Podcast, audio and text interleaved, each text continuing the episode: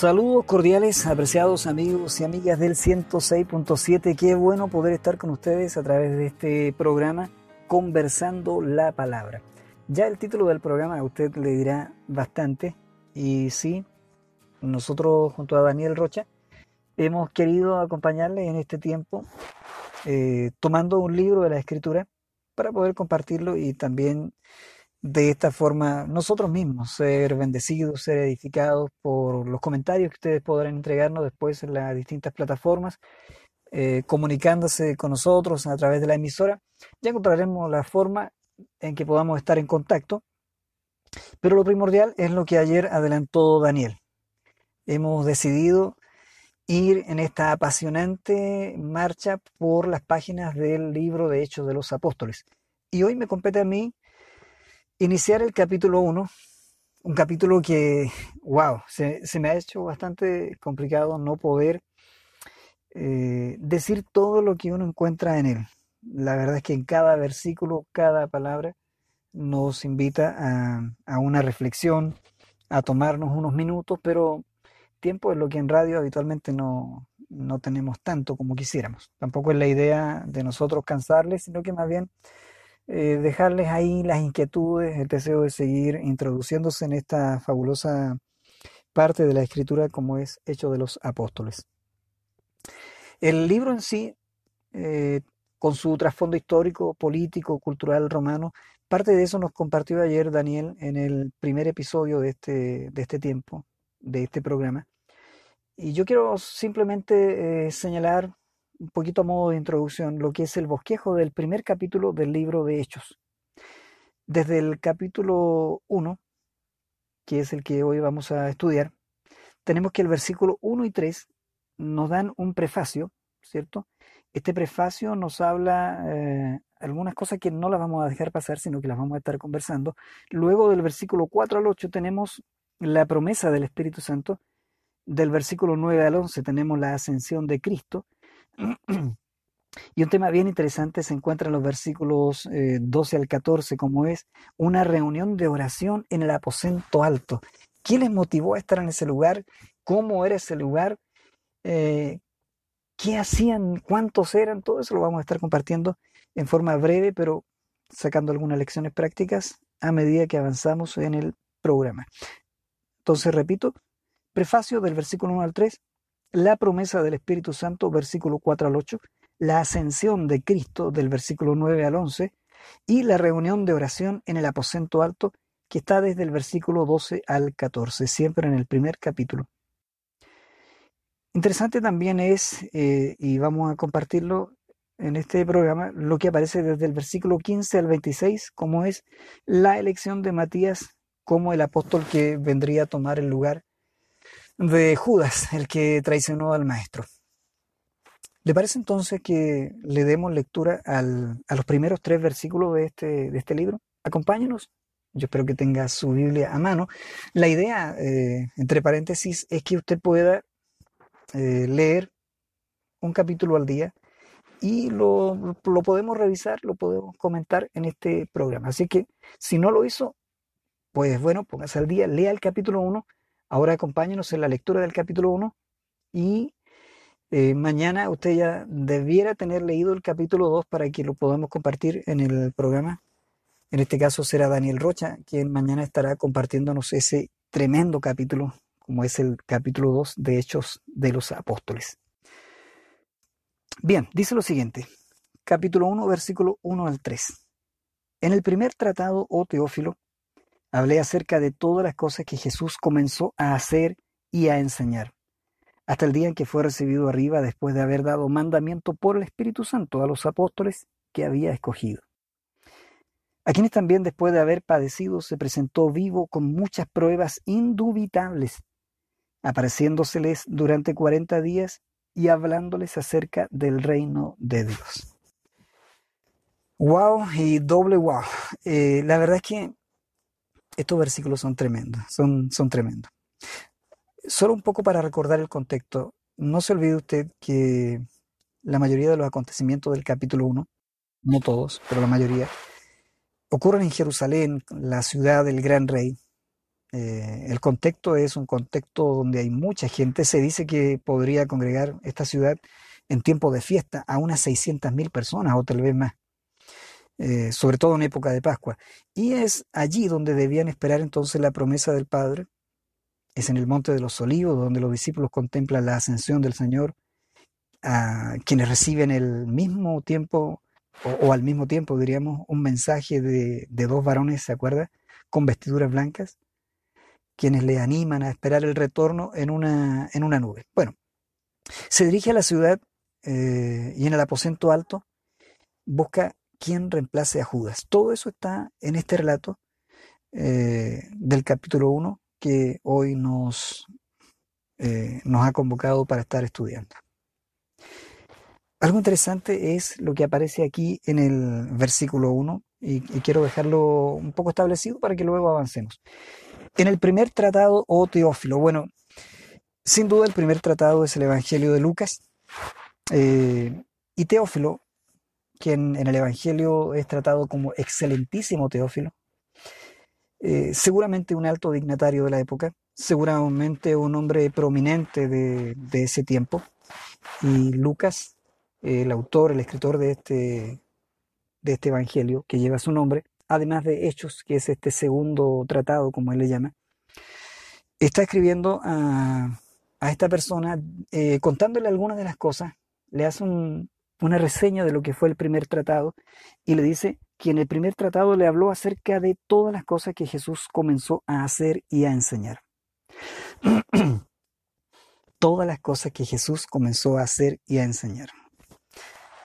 ¿Quién es Teófilo? ¿Por qué este interés de Teófilo acerca de lo que Jesús comenzó a hacer y de lo que también enseñó? Teófilo es un nombre compuesto, es un nombre griego compuesto, Teo es Dios y Filios es amigo. Así que sin duda, por lo menos el nombre ya nos dice bastante, nos dice que es un amigo de Dios. Por lo menos en su nombre es y en el interés de, este conocimiento, se ve que es una persona creyente, muy creyente, que además tenía los, eh, los medios económicos para encargar que se escribiera y se investigara, ¿cierto? Algo tan precioso como relata el Evangelio de Lucas y el libro de Hechos de los Apóstoles. Dicho eso, nosotros no podemos quedarnos con la idea de que esto solamente es un, un asunto de, dos hombres, eh, que deciden escribir sobre un tema. En ningún caso podríamos aceptar eso. Sin lugar a dudas, tanto el Evangelio de Lucas como el libro de Hechos de los Apóstoles es obra del Espíritu Santo. ¿Para quiénes? Sí, puede que en primera instancia haya sido para este Teófilo, este excelentísimo Teófilo, pero creo yo por el nombre de este, de este personaje, que todo amigo de Dios, que toda amiga de Dios, debe asumir que este tratado fue escrito para él. ¿Para quién fue escrito el libro de los Hechos de los Apóstoles? Usted me va a decir, sí, ya aprendí, eh, para Teófilo. Pues yo le estoy diciendo otra cosa ahora. El libro fue escrito, fue por mano de, por, por mano de Lucas, pero por la instrucción, por la luz del Espíritu Santo, fue escrito, amigo, amiga que está en sintonía, para usted. Sí, para que usted pueda encontrar en él la inspiración, la fortaleza que necesitamos todos los días para enfrentarnos a los distintos sinsabores de la vida, pero también a los desafíos maravillosos que el Señor nos ha encomendado como su iglesia. Así es que razones para estudiar el libro son, son muchísimas, son, son muchísimas. Y, yo creo que estará de acuerdo conmigo en que hemos hecho bien en abrir las páginas de la Biblia. Yo estoy aquí con, con mi Biblia porque quiero ir leyendo del mismo texto algunos versículos para que ustedes y yo los podamos meditar. Bueno, ¿qué, qué dice puntualmente? En el primer tratado, Teófilo, te hablé acerca de todas las cosas que Jesús comenzó a hacer y a enseñar.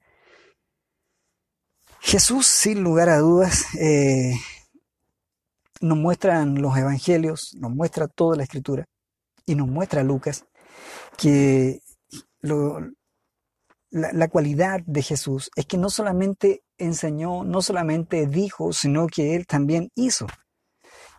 Y es bueno señalar este punto y nunca dejarlo a un lado. No es solamente hablar, es en el Evangelio lo que Jesús hizo y enseñó. Lucas dice, te hablé acerca de todas las cosas que Jesús comenzó a hacer y a enseñar. Primero entonces fue hacer y luego enseñar. a corregir a aquello que puede ser perfeccionado. Interesante. Es también Lucas, en su propio Evangelio, en el capítulo 24, verso 19, quien nos dice que Jesús fue poderoso en obra y palabra. Poderoso, ¿cierto? En obra, es decir, lo que hizo, y palabra, vale decir lo que enseñó. En los Evangelios ah, comenzó, ahora en Hechos, que es el libro que estamos estudiando, continúa haciendo y enseñando a hacer. Oiga, e, esto es interesante, enseñando a hacer. ¿Quiere usted saber cómo se actúa en distintas circunstancias? ¿Cómo podemos hacer la voluntad de Dios? Bueno, lea Hechos de los Apóstoles porque usted va a ver una cantidad enorme de situaciones donde los discípulos eh, tenían la fórmula que les enseñó el maestro cuando estuvo con ellos de cómo actuar, de cómo hacer las cosas y cómo hacerlas bien, porque uno puede hacer las cosas, pero de ahí a que las haga bien, ese es otro tema, ¿cierto? Bueno, las cosas que comenzó es un verbo característico de Lucas eh, y que dan inicio a aquello que continúa en hechos. El versículo 2 no deja de ser interesante. Nos dice, hasta el día en que fue recibido arriba después de haber dado mandamiento por el Espíritu Santo a los apóstoles que había escogido. Hasta el día que fue recibido arriba. Usted ha comenzado algo y lo ha dejado a mitad de camino. No sé si le ha ocurrido, no sé si ha comenzado una tarea, una labor y de pronto como que se le acaba la fuerza y, lo deja ahí a medio camino. Bueno, a mí me ha pasado. Sin embargo, este versículo 12 es interesante porque Jesús comenzó a hacer y a enseñar, comenzó, cierto, la labor que el Padre le encomendó y no cesó hasta el día en que fue recibido arriba en gloria. Y no es que allá en el cielo Él no está haciendo nada, la Biblia dice que Él intercede por todos nosotros, pero mientras Él estuvo en su ministerio terrenal, la Biblia dice que fue imparable, que fue eh, incansable. Es más, el día que Él resucitó, de inmediato Él comenzó a seguir eh, mostrando y enseñando a sus discípulos lo que debían hacer. Lo vamos a ir viendo, lo vamos a ir comentando. Eh, si usted se fija, hay un detalle interesante Dice que hasta el día en que fue recibido arriba, hasta ese mismo día el Señor estuvo haciendo cosas y enseñando. Y después de haber dado mandamientos por el Espíritu Santo a los apóstoles que había escogido, ¿cierto? Él siguió enseñándoles. En el versículo 3 nos dice, a quienes también después de haber padecido se presentó vivo con muchas pruebas indubitables, apareciéndoles durante 40 días y hablándoles acerca del reino de Dios. Quiero hacerles un, un desafío. En este capítulo yo encontré cinco cosas poderosas que hacen de la iglesia apostólica, que hacen de la iglesia eh, en sus inicios una iglesia fuerte, una iglesia que enfrentó la persecución más encarnizada de esos tiempos y aún así salió triunfante. Eh, cinco cosas poderosas que seguramente permitieron que algunos de los cristianos que eran llevados, cierto, al Coliseo romano para ser devorados por las fieras, pudieran gritarle al público y a los gobernantes que los llevaban para hacer de ellos un espectáculo, nuestra sangre es semilla, maten a uno y se levantarán cien. ¿Qué cosas poderosas fueron las que afectaron tan poderosamente, valga la redundancia, a los discípulos, a los creyentes, para que tengan esta fe y pudieran avanzar en un tiempo de tanta calamidad como el que a ellos les tocó vivir? Yo quiero, porque las noté y las anoté, eh, quiero compartírselas a ustedes. Lo primero que yo noté aquí es el poder de su resurrección y de su muerte. El poder de su muerte y de su resurrección. Versículo 4 nos dice lo siguiente. Eh, a ver, voy a leer el verso 3 porque van de la mano. Dice, a quienes también después de haber padecido, se presentó vivo y con muchas pruebas indubitables apareciéndoles durante 40 días y hablándoles acerca del reino de Dios. Oiga, qué tremendo. No sé si notó esa frase, a quienes también después de haber padecido, se presentó vivo. Digo, ¿se puede presentar a alguien muerto? No. Hay una forma eh, lógica de entender las cosas. Cuando alguien viene a usted para que venga debe estar vivo. ¿Era necesario entonces decir se presentó vivo? Pues créanme que en este caso sí. Era necesario decirlo porque ellos le habían visto colgado en la cruz. Toda Jerusalén fue eh, consciente de que Jesús fue crucificado y que murió. Todos fueron conscientes de que Él estuvo tres días en, la tumba eh, y se supone que ahí debía seguir, pero de pronto tenemos esta frase intrigante y poderosa de Lucas en el versículo 3, hablando acerca de, de esta irrupción que hace en el grupo de los apóstoles, a quienes él había escogido, y a quienes también, después de haber padecido, se presentó vivo, con muchas pruebas indubitables, apareciéndoseles durante 40 días y hablándoles acerca del reino de Dios, el poder de su resurrección. Mi amigo, mi amiga, no puedo eh, sustraerme, no puedo evitar mencionar este hecho poderoso que se destaca en el primer capítulo del libro de los Hechos, a quienes también se les presenta vivo. Para Lucas, las apariciones son pruebas irrefutables de la resurrección. Ahora, la resurrección de Cristo nos proporciona no solamente la prueba de la verdad de la inmortalidad, sino la seguridad de la inmortalidad personal. Entonces, cuando ellos, los discípulos, se encuentran que Jesús está vivo después de haber padecido, se llenan de una fe y un conocimiento que les va a servir en toda esta hazaña que deberán enfrentar. ¿Por qué? Porque ellos padecerían, pero ahora saben que después de padecer hay una promesa gloriosa, que es la resurrección. Y esto es el poder de la resurrección, porque no solamente es poderoso el hecho de que alguien pudiera vencer la muerte, y, quién pudiera vencer la muerte sino nuestro Cristo glorioso, sino que es poderoso también porque son ellos ahora los que están conscientes de que a pesar de los padecimientos, un día van a resucitar. Fue por eso que no les importó la muerte, fue por eso que no les importó que las fieras estuvieran dispuestas y hambrientas para devorarlos, porque ellos sabían que después de padecer, resucitarían y se presentarían vivos ante la presencia de Dios. Así es que Lucas da, es consciente de la importancia de esto, en este poder de la resurrección, que es el primer punto, eh, da varias eh, citas y, pudiéramos encontrar en la Biblia varias razones para entender que las pruebas de verdad, las pruebas de su resurrección, tal como dice en el versículo 3, son indubitables, es decir, no se pueden cuestionar, apareciéndosele durante 40 días y hablándoles acerca del reino de Dios. La resurrección de Cristo entonces es un hecho innegable, pruebas indubitables.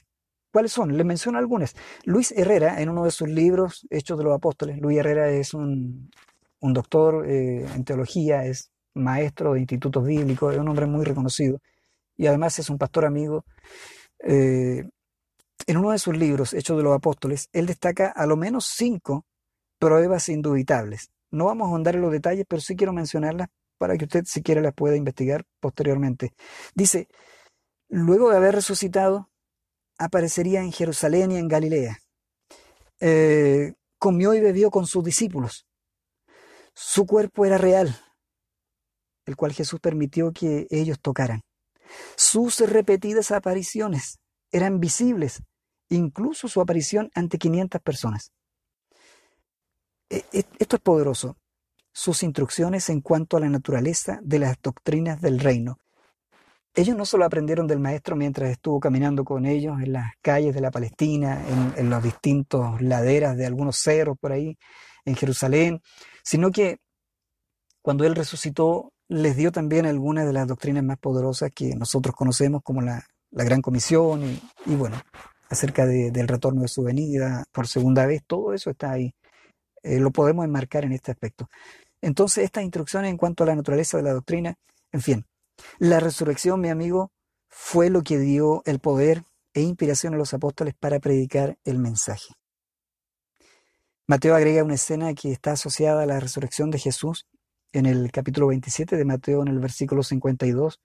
Dice, y se abrieron los sepulcros y muchos cuerpos de los santos que habían dormido se levantaron y saliendo de los sepulcros.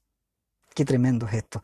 Es decir, después de la resurrección de él, de Jesús, vinieron a la santa ciudad y aparecieron a muchos, estos, estos que fueron resucitados juntamente con Jesús. De modo que estos santos conocidos en la ciudad, eh, no se podría dar una explicación divorciada del día en que fue colgado el Galileo, porque, mire, le digo así en palabras muy sencillas, por muy incrédulo que fueran, ¿cómo explicarían la resurrección de esta multitud quienes vinieron a la santa ciudad y lo pudieron ver? Porque se aparecieron a muchas personas. En los 40 días que se apareció, dice la escritura, les hablaba acerca del reino de Dios y sin duda la gran comisión se enmarca dentro de estos mandamientos.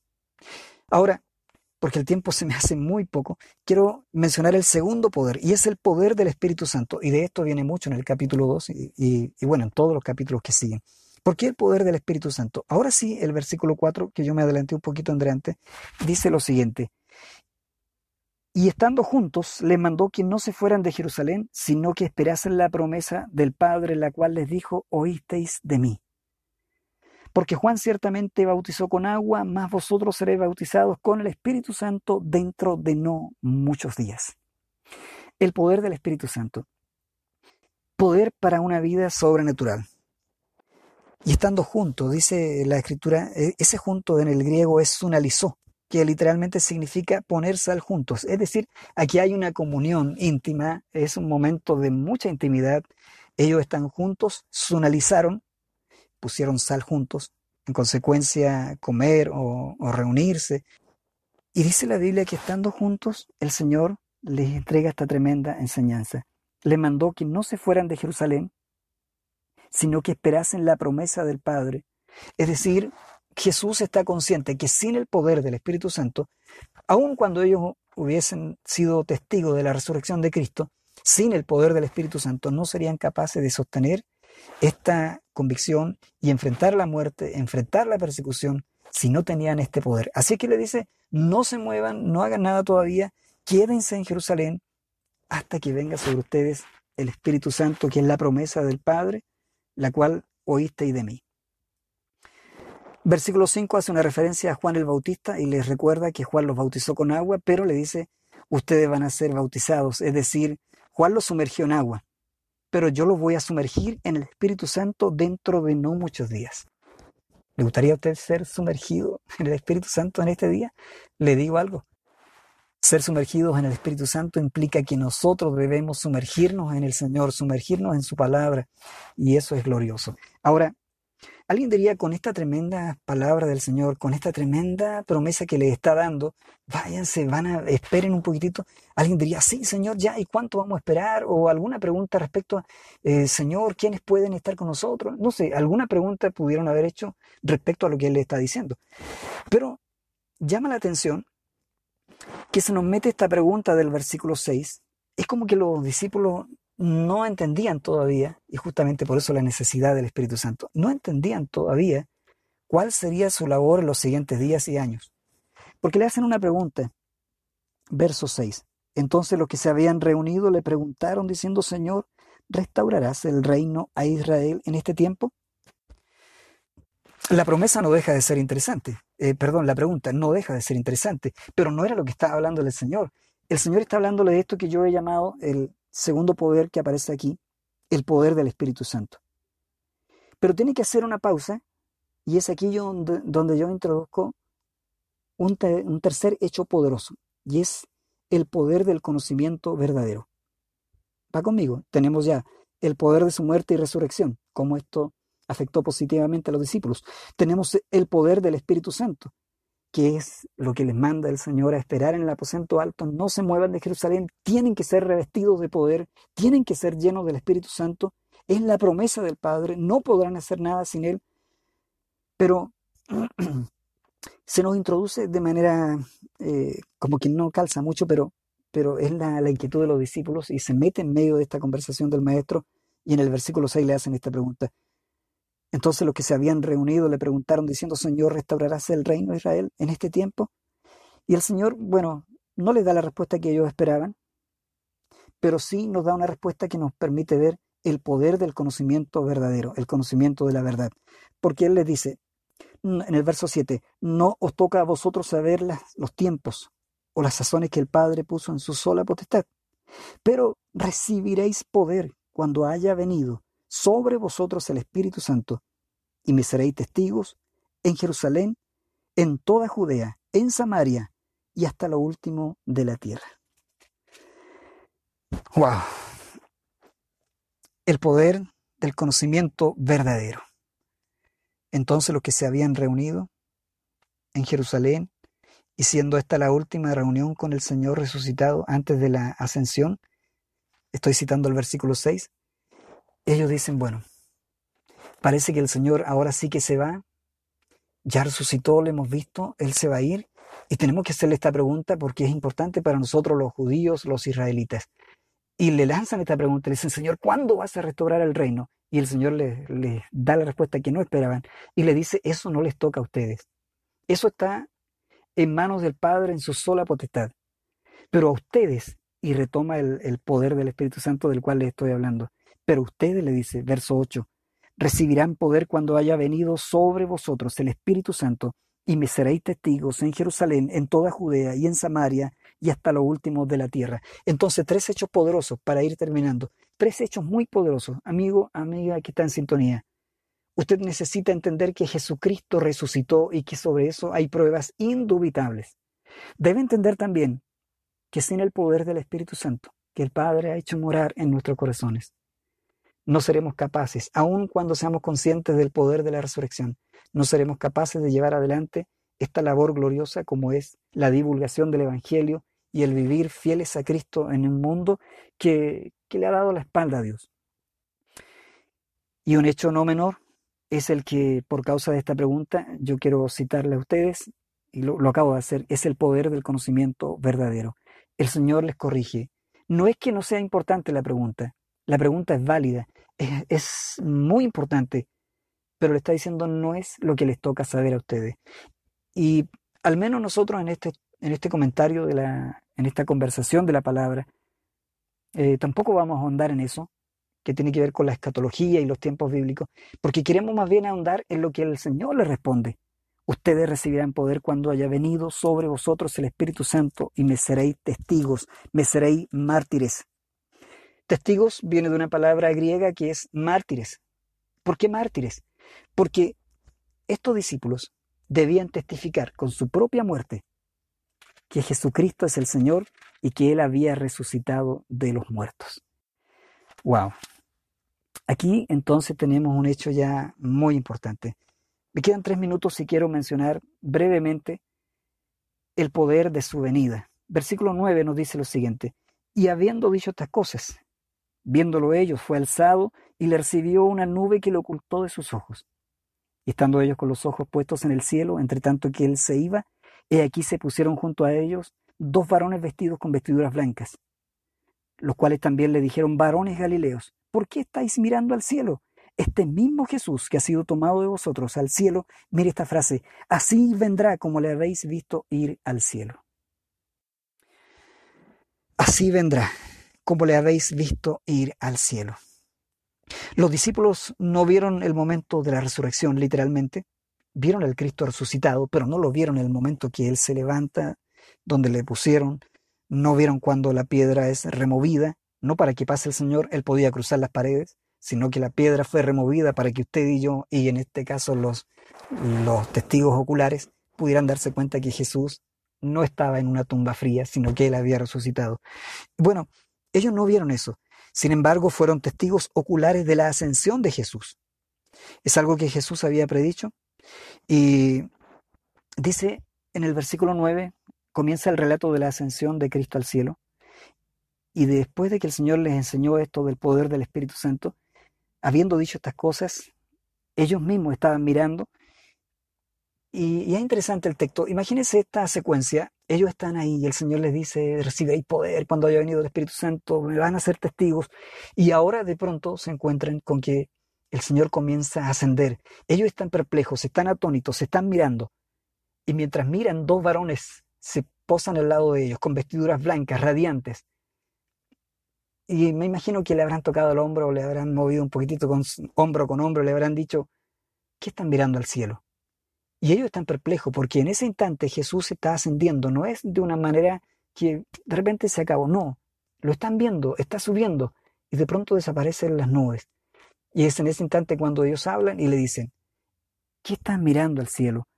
Versículo 11, los cuales también le dijeron, varones galileos, ¿por qué están mirando al cielo? Y este mismo Jesús le dice que ha sido tomado de vosotros al cielo, así vendrá como le habéis visto ir al cielo. Y este es el cuarto poder, el poder de su venida. La mayor y más gloriosa esperanza de cada creyente, amigo mío, es aguardar su venida. ¿Sí? Es aguardar su venida. Si usted y yo no creemos eso, que el Señor volverá por su pueblo, que el Señor volverá por segunda vez, entonces estamos bien, bien perdidos de lo que fue la esperanza que movió a los creyentes. Ellos proclamaron la resurrección de Cristo, ellos proclamaron el conocimiento verdadero del Evangelio, ellos fueron llenos del poder del Espíritu Santo y ellos proclamaron el poder de su venida. El mensaje apostólico siempre fue, Jesucristo viene. Y yo quiero decirle que hoy, en medio de estos tiempos tan difíciles que nos han tocado a nosotros y a usted y a mí, Jesucristo ha de volver por segunda vez. Jesucristo volverá por segunda vez. Y quiero decirle, amigo, que usted y yo debemos estar, como dice la palabra, con nuestra frente en alto, nuestros hombros erguidos, porque el día de nuestra resurrección y de nuestra redención está cercano. Hay un quinto poder que el tiempo no me alcanzó para poder compartirlo, pero sí se lo dejo como para que usted lo pueda leer y pueda centrarse en el poder de la oración unánime. Este es un hecho maravilloso y con esto sí termino, porque el, el poder de la oración unánime se ve reflejado en un hecho. Ellos ya tienen todo, el Señor ascendió, los dos varones con vestiduras blancas le han hablado y les han dicho algo maravilloso. El Señor, así como le vieron irse, así también volverá. Y este, este grupo de discípulos nos dice la escritura que volvieron al aposento alto, que estaba a por lo menos un, kilómetro y algo más de distancia. Volvieron a ese lugar, allí estaban reunidos los discípulos. Eh, nos da el versículo 12 esta frase, dice, entonces volvieron a Jerusalén desde el monte que se llama el Olivar, el cual estaba cerca de Jerusalén, camino de un día de reposo. Y entrados subieron al aposento alto donde moraban, y ahí estaba el nombre entonces en el versículo 13 de los once apóstoles no se menciona a Judas, porque es en el versículo 21 donde se inicia la elección de, del que reemplazaría a Judas. Eh, algo importante y que no puedo dejar pasar es que dice que todos estos perseveraron unánimes en oración, el poder de la oración unánime. El pastor Luis López hace un tiempo atrás nos enseñó el poder del acuerdo a través de la oración. Y aquí se ve ese poder del acuerdo pero también se ve el poder de esta oración unánime. Y algo muy maravilloso para las auditoras que están en sintonía. Dice que en esta oración poderosa, unánime, donde estaban juntos esperando la promesa del Padre, estaban también las mujeres. Estaban también las mujeres. Qué importantes son las mujeres en toda reunión de oración. Y por lo general son ellas las que están ahí primero que, que los varones. Un hecho que debería cambiar, ¿cierto? Pero bueno, ahí lo dejo para usted y mencionan a María, la madre de Jesús, con sus hermanos. Interesante porque esta es la última mención que hace la Biblia acerca de María, la madre de Jesús, y nos dice que está en una reunión de oración en obediencia a lo que Cristo les dijo en el versículo 4, que vayan, que esperen la promesa, y están orando. ¿Y saben a quién están orando? Al Padre. ¿Y cómo están orando? Como Jesús les enseñó. Todo lo que pidan al Padre, pídanlo en el nombre de Jesús, en el nombre de, Cristo. Así que es interesante porque María está orando al Padre en el nombre de Jesús. Qué tremendo, ¿eh? El poder de la oración unánime es el quinto poder que yo quería mencionar y dejar establecido. No solamente se ve la oración juntos esperando la promesa, sino que se ve los versículos que ya el tiempo no me dio para compartirlos, pero cuando se elige a Matías para reemplazar a Judas, se nos dice que ellos oraron. Algunos dicen, sí, primero echaron, suerte. No, la verdad es que dice que ellos buscaron a un varón que tuviera las cualidades necesarias para estar y reemplazar a, Judas. Eh, se ve que Pedro no quiso dejar el número en 11, sino que quiso dejar el número de apóstoles en 12, tal como el Señor escogió a 12. Y también porque el número 12 es muy simbólico para los judíos y le está diciendo eh, debemos, eh, tal como dice el Salmo 69, versículo 25, ocupar cierto este espacio. El Salmo 69, verso 25, cita a él y dice eh, que su habitación, la habitación de Judas, ha quedado desierta y que otro debe tomar su lugar. Y es ahí entonces que ellos dicen, bueno, vamos a elegir a uno y eligen a dos, a uno llamado, a uno que se llamaba José, llamado Barsabás, verso 23, que tenía por sobrenombre justo, y a Matías. Estos dos hombres se ve que tenían las competencias, tenían las cualidades necesarias para cualquiera de los dos poder ocupar el puesto, pero ellos querían saber cuál de los dos. Y entonces toman una decisión muy acertada y dicen, bueno, vamos a orar, porque podíamos pasarle un palito largo y uno corto y el que toma el palito largo, entonces ese... no, pero ellos dijeron, no, vamos a orar, vamos a orar. Y entonces dice en el versículo 24, y orando dijeron, tú Señor, que conoces los corazones de todos, muestra cuál de estos dos has escogido para que tome parte de este ministerio y apostolado del que cayó Judas por transgresión para irse a su propio lugar. Qué lindo, qué, tremendo, ¿eh? El poder de la oración unánime. Amigo, amiga, el libro de los Hechos de los Apóstoles está lleno de hechos poderosos. Yo quise destacar cinco como ya lo habrá notado usted, y, nuestro productor. Me pasé unos minutitos, espero que sea la primera y última vez que me pase del tiempo, pero no podía dejar de mencionar el poder de su muerte y resurrección, el poder del conocimiento verdadero y el poder del Espíritu Santo, el poder de su venida, el poder de la oración unánime. Están disponibles para usted y para mí en el Señor. Oremos al Señor, tengamos fuerza, tengamos confianza y dejemos que Él tome el control de nuestras vidas y también de la iglesia. Son tiempos difíciles, pero son también tiempos que pueden considerarse una oportunidad para que usted y yo hagamos parte de nosotros el mandato que el Señor le da a sus discípulos antes de ascender al cielo. Por tanto, id y hacer discípulos a todas las naciones, enseñándoles todas las cosas que os he enseñado. Y bueno, viene toda la gran comisión de Mateo 28, que guarden todas las cosas, que sean bautizados, etc. Mi amigo, mi amiga, el tiempo me alcanzó, yo lo dejo hasta aquí, espero que hayan quedado con muchas preguntas para que así sean ustedes mismos quienes, con la dirección del Espíritu Santo, Biblia en mano, puedan descubrir toda la riqueza y toda la profundidad que hay en las páginas de la Biblia. Esto es y ha sido el capítulo 1 del libro de los Hechos de los Apóstoles en su espacio Conversando la Palabra. Hasta mañana, no se olvide, mañana sigue el capítulo 2 y está usted cordialmente invitado. Un abrazo, Dios les bendiga.